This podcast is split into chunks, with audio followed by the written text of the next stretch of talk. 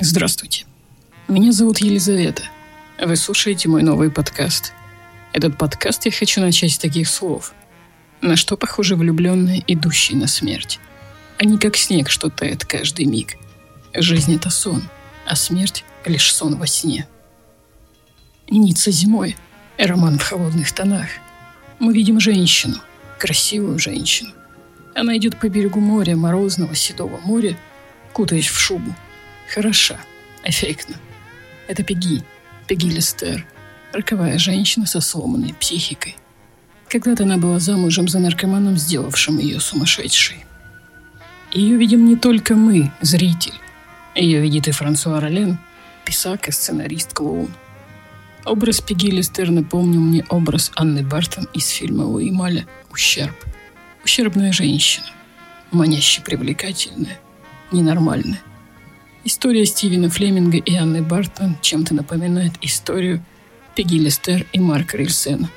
То ли трагедия, то ли судьба. Марк Рильсен – адвокат, поверенный Пеги и влюбленный в нее мужчина. Ален Деон играет самого себя. О чем этот фильм? Об одиночестве. Они оба космически одиноки. Пеги и Марк.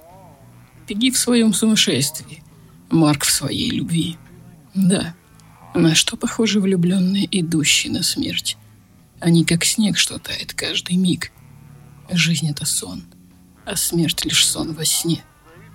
Беги не спасти от прошлого, Марку не спастись от настоящего. Есть жена, есть брат, имя есть, деньги. Но все пустое.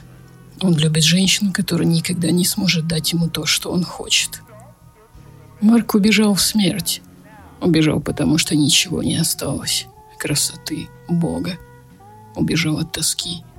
От той бесовской, когда все пусто, не нужно, скучно, безрадостно. Когда женщина, которую ты любишь, скорее ребенок, чем женщина. Искалеченное существо. От этого убежал Марк Альсен.